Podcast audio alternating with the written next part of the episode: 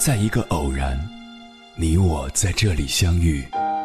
你有你的经历，我有我的故事。因为彼此的寻觅，我们走到一起。千山万水只为你，捎来谁的秘密？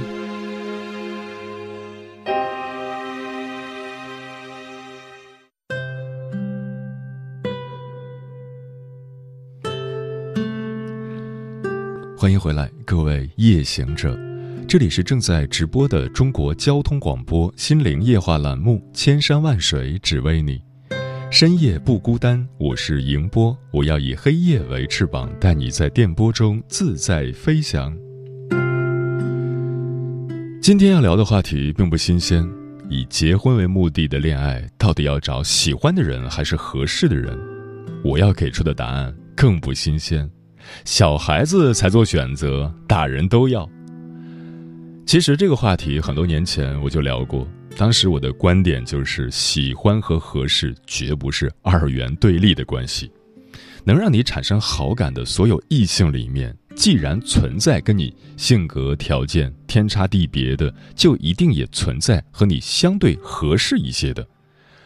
同样，所有跟你硬件匹配的男人站成一排，也一定会有能让你动心的。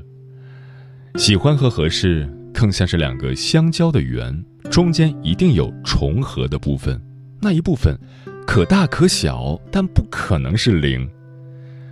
如果非要排个先后顺序不可，我本人的建议是，以结婚长期相处为目的的话，两个人在一起不累最重要。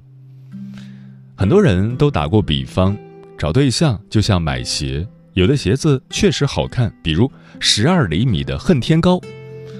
如果你要去参加一场重要的商业晚宴，全程最多三四个小时，基本还都坐着，那为了好看牺牲一下，偶尔穿一次这样的鞋，我能理解。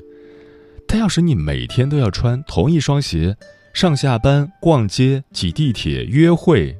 那我一定会建议你，至少选一双让你的脚不太难受、质量过关、也比较好搭衣服的鞋，也就是这双鞋和你的生活场景要合适。同时，质量好加穿着舒服加百搭的鞋子，一定不可能只有一双。你可以从符合这个标准的几双鞋子里面挑一双你觉得。最好看，也就是你最喜欢的买下来。这也是我比较推荐的找结婚对象的思路：从合适的人里面挑一个你最喜欢的。换句话说，恋爱和婚姻当中，你可以感性一点，两个人相爱是最重要的，这没问题。但在此之前，确定你的恋爱婚姻对象的这一步，我建议理性至上，先看合不合适。听起来道理很好懂，毕竟找对象阶段感情也不可能很深，两个人刚认识，坐下来聊天约会的时候，理性一点，先看性格和条件合不合适，应该很容易做到。选中最合适的人，决定和他在一起了，共同经历很多事情，感情越来越深，才能谈到真爱的话题，逻辑是很顺的。但我观察到的现象是，这个看起来完全顺畅的逻辑，放到现实中总是反过来。我问过不少单身女性想找什么样的男朋友，得到最多的答案是对我好的。他的衍生变体可以是呵护我、尊重我、懂我等等。第二多的答案是我喜欢就行。坦诚一点的女生会把它具象化，比如。帅、聊得来等等，这本身没错。男朋友必须对你好，也必须要让你喜欢，否则要来干嘛呢？但是这里有一个小小的问题：此时此刻，他们还是单身，可能身边连个发展对象都没有，他们就已经在想象，能让我选择的男人必须对我好，或者让我动心。这意味着他们会在择偶初期就把感性判断放在最前面。然而，如果一个男人在刚接触的时候就让你强烈的体会到他对我很好，或者我特别喜欢他，你不会有那么一点点的担忧吗？我说这个也不是责怪谁，换成我自己也一样。别说找对象，就算是去买个东西，第一眼都会关注我喜欢它，然后才会考虑性价比、质量、养护成本等等一系列的问题。也不是没有过冲动消费，买了徒有其表的东西，回家发现不好用，只能让它吃灰的经历。这种时候，我甚至会陷入思考：为什么人要有感性和冲动这种东西？人类进化这么多年了，怎么就没把这个弱点给进化掉？我的心智水平暂时没想出答案，只能说让人类永远保持理智。的确是一种奢求。不理智的结果可能是什么呢？有一个听我节目的女孩，今年二十五岁，交了个比她小六岁的男朋友。小男生刚上大学，美术系的，动辄跑到全国各地的名山大川去写生，还一心想着读完大学去国外进修。女孩说：“我特别喜欢他，怎么才能让他愿意和我结婚？”一个在读大学、自己一分钱不赚，还想再留学几年的小男生，最关键的是，他距离法定婚龄还差三岁，这怎么可能谈结婚呢？如果这个女孩很想结婚，就该从和他年龄相仿、有点经济基础、生活稳定，也同样想结婚的男人里面找，肯定也能找到彼此感觉不错的。为什么要找一个十九岁的小男生呢？他会说：“因为我就是喜欢他，我对他的爱超越年龄，超越世俗。可是超越不了他想结婚，小男生没法结婚的现实。”我做了这么多年的情感主播，很早就意识到，相当一部分恋爱分道扬镳的原因，都在于两个人之间不可调和的问题。最初就已经暴露了，只不过那时候，谁都不信邪，感性至上，非要用真爱打败一切。当然，我也相信真爱的力量。有一部分女生就是能永远感性下去，只要我爱她，什么困难都能克服。作家三毛也说了：“不喜欢的百万富翁也不嫁，要是荷西吃饱饭就够了，还吃得少。”有多少女生能做到三毛这样不好说，更何况就像前面说的，喜欢和合适又不是势不两立。大部分人所遇到的问题也未必有那个二十五岁女孩那么极端，说不定你第一眼喜欢的人恰好也挺合适呢，都有可能。这就像你打算吃顿饭，眼前有一家餐厅，装修风格你喜欢。服务员挺热情，菜单图片似乎也不错，你可以直接坐进去，也可以选择搜索大众点评口味排行榜找排名第一的餐厅。当然，这里先不考虑刷单的问题啊，默认大众点评是最权威的。这就是感性和理性的 PK，你说哪个选择更好？真不一定。如果单纯以找到最好吃的食物来评判，大众点评比你第一眼的直觉还是要靠谱一点的。但万一你一眼看中的这家餐厅食物的味道也不错呢？有的人选择稳一点，有的人愿意赌一把，无关对错，只关乎目的和成功的概率。我只是想说。绝大多数处于婚龄、正在寻找另一半的女生，可能也就二三十岁。如果现在结婚，奔着一辈子去过，至少会有三四十年。你选了哪家餐厅，就做好了一直吃这一家的打算。在这么长的人生里，还是不要过分高估感性的力量，又低估现实的阻碍。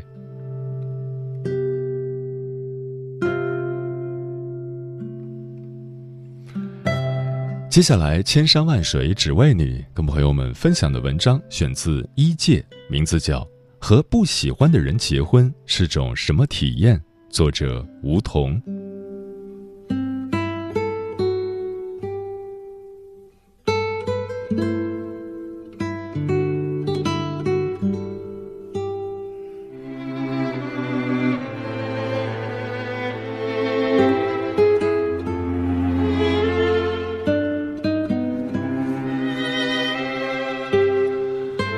我和老公是在一个婚礼上认识的。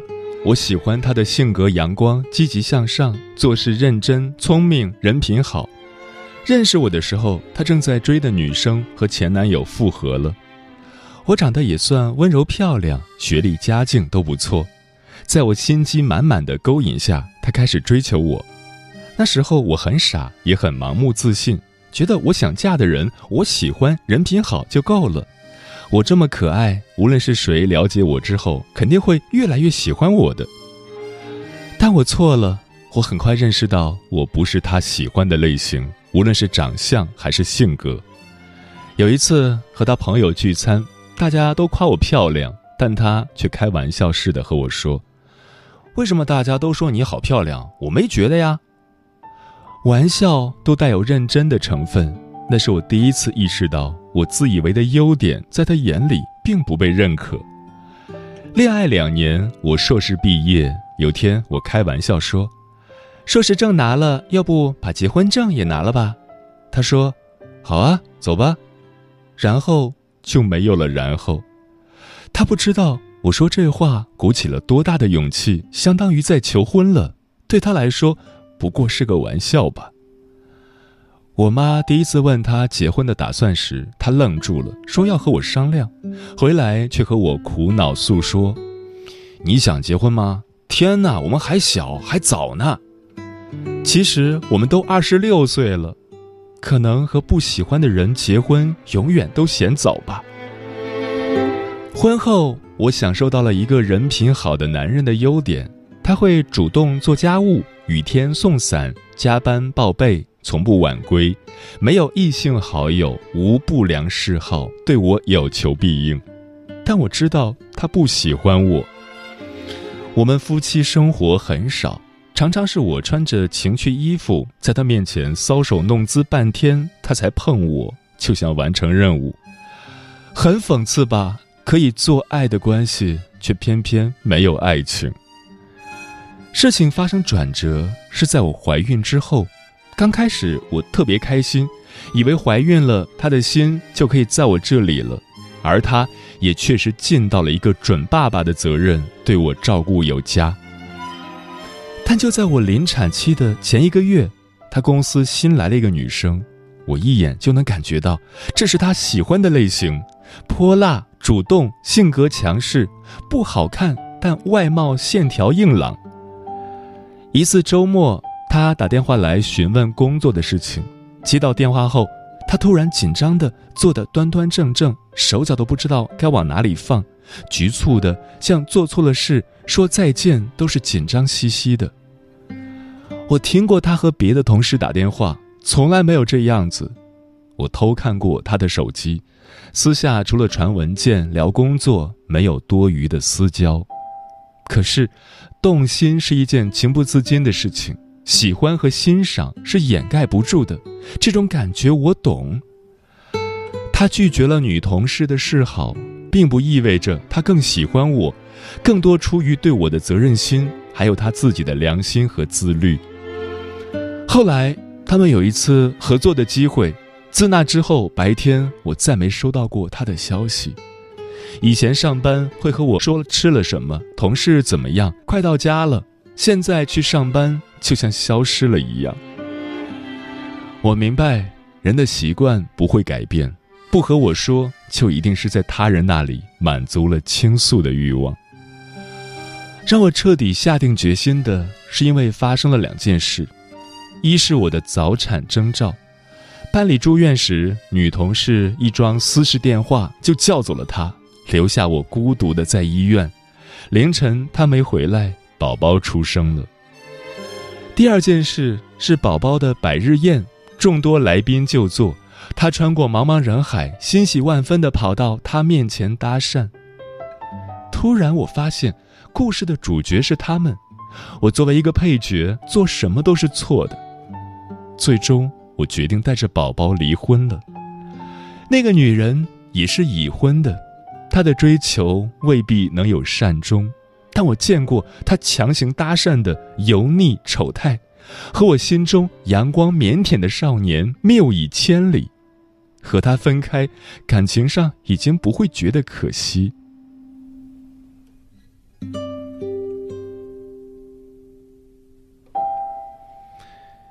以上这段故事来源于网友的真实分享，他在知乎上回答了这个问题：那些当初和不喜欢的人结婚的人，后来怎么样了？故事发到微博上后，一时激起千层浪。和不喜欢的人结婚是啥体验？登上了热搜榜，阅读超十亿，相关讨论八点九万。这段长文故事看得我很唏嘘，字里行间透露着和一个不喜欢自己的人相处的辛酸感受。在该话题的讨论区，也有人发起了投票互动：你会和不爱的人结婚吗？底下有个高赞回答。不会，但我确实结了。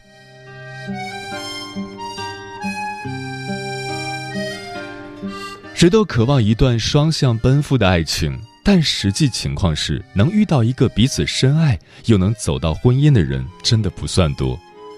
在现实案例中，很多人并不是因为喜欢对方而结婚，而是年龄到了，父母催促，厌倦了寂寞。曾经有深爱的人，但走散了，最终选择了合适的人。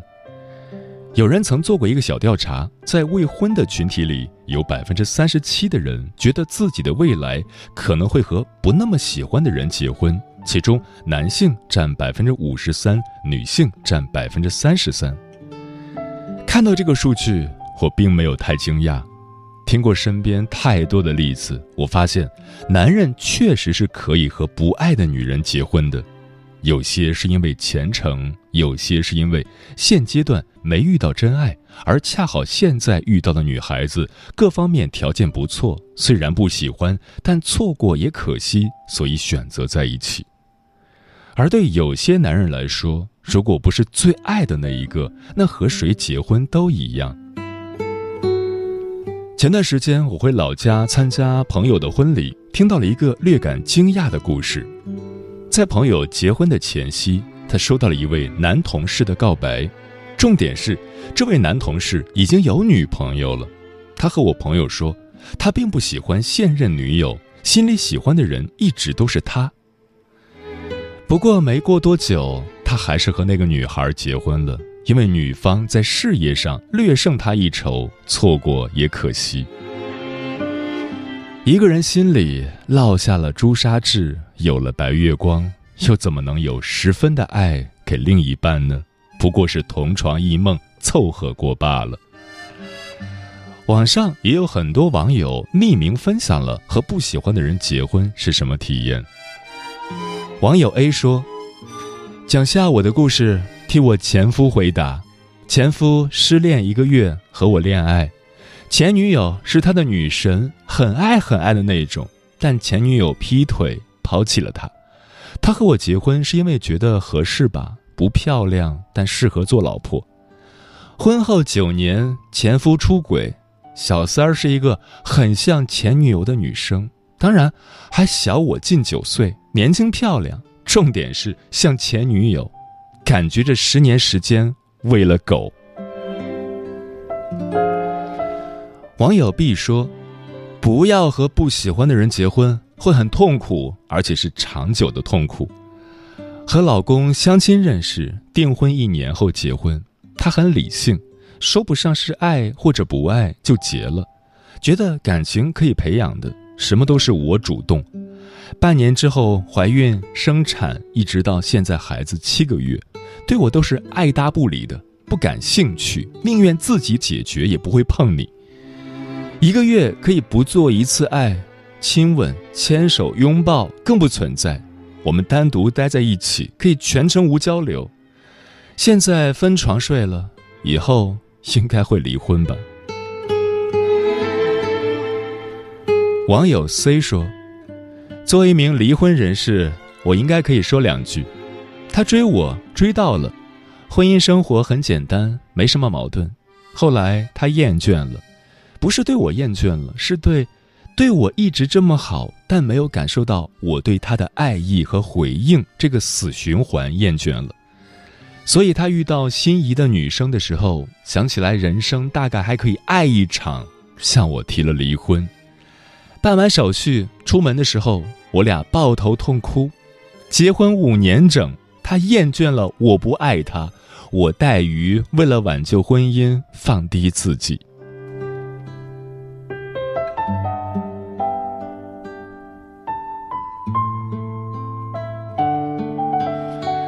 和不喜欢的人结婚，大多数人过的都是有性无爱，甚至无性无爱的婚姻生活。没有爱的婚姻，对双方来说都是一场凌迟。就像热评里说的：“看起来温柔的冷暴力，无处指摘又无孔不入的冷漠，道貌岸然的蠢蠢欲动，比真实出轨更可怕，更让人绝望。”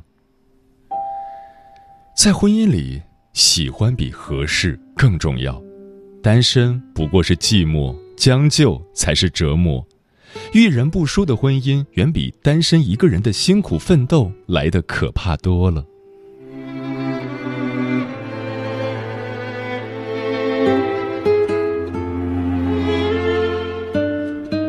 结婚是一辈子的事情，和谁结婚真的不一样。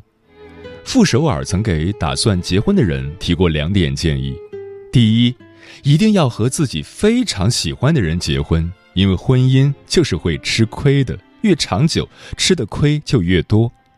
你和一个很喜欢的人结婚，你吃的亏才能想得开。这和我们女生买衣服是一个道理。你非常喜欢的衣服，有一点线头或掉一个扣子，你都能够忍受，也会长久的穿着它。但如果你不喜欢它，哪怕它有一点瑕疵，你都无法忍受。你可能不会去购买它，或者买了之后会很快厌倦它。第二，在婚姻里是互为服务的关系，婚姻就像一间餐厅，只有两个服务员，我们坐在一起相互服务，不能只有一个人伺候另一个人。这就告诉我们，我们不能把别人对你的好当做是理所当然的，我们应该有所回报。一个人对你好，就是为了你对他更好。你不对他好，他就会对别人好。确实如此，感情不应该是孤注一掷的豪赌，应该是温暖岁月里的细水长流。只有和喜欢的人结婚，才会把对方视若珍宝。和喜欢的人结婚，虽然偶尔也会为了鸡毛蒜皮的事情吵架。但是，等他出门回来，还是会记得给你带一份你喜欢的宵夜。和喜欢的人结婚，幸福会直接写在你的脸上。你们看向彼此时，眼里都有星星。越喜欢的人，才越珍惜。希望你可以找到喜欢的人结婚。那个人，他未必是完美的人。而是在千千万万个人当中，你不知道他哪里好，但是谁也代替不了。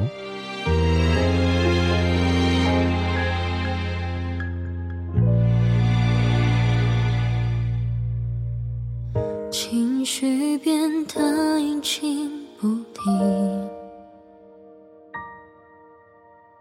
回复总是漫不经心。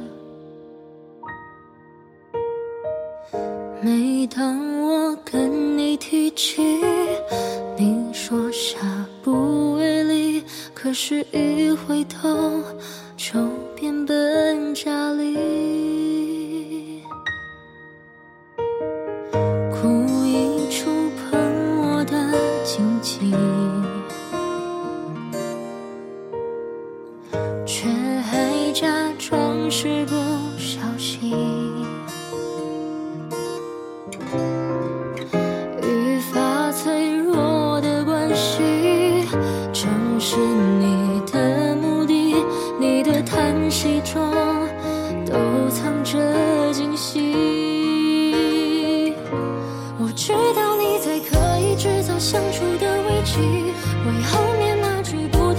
绿色借酒镇。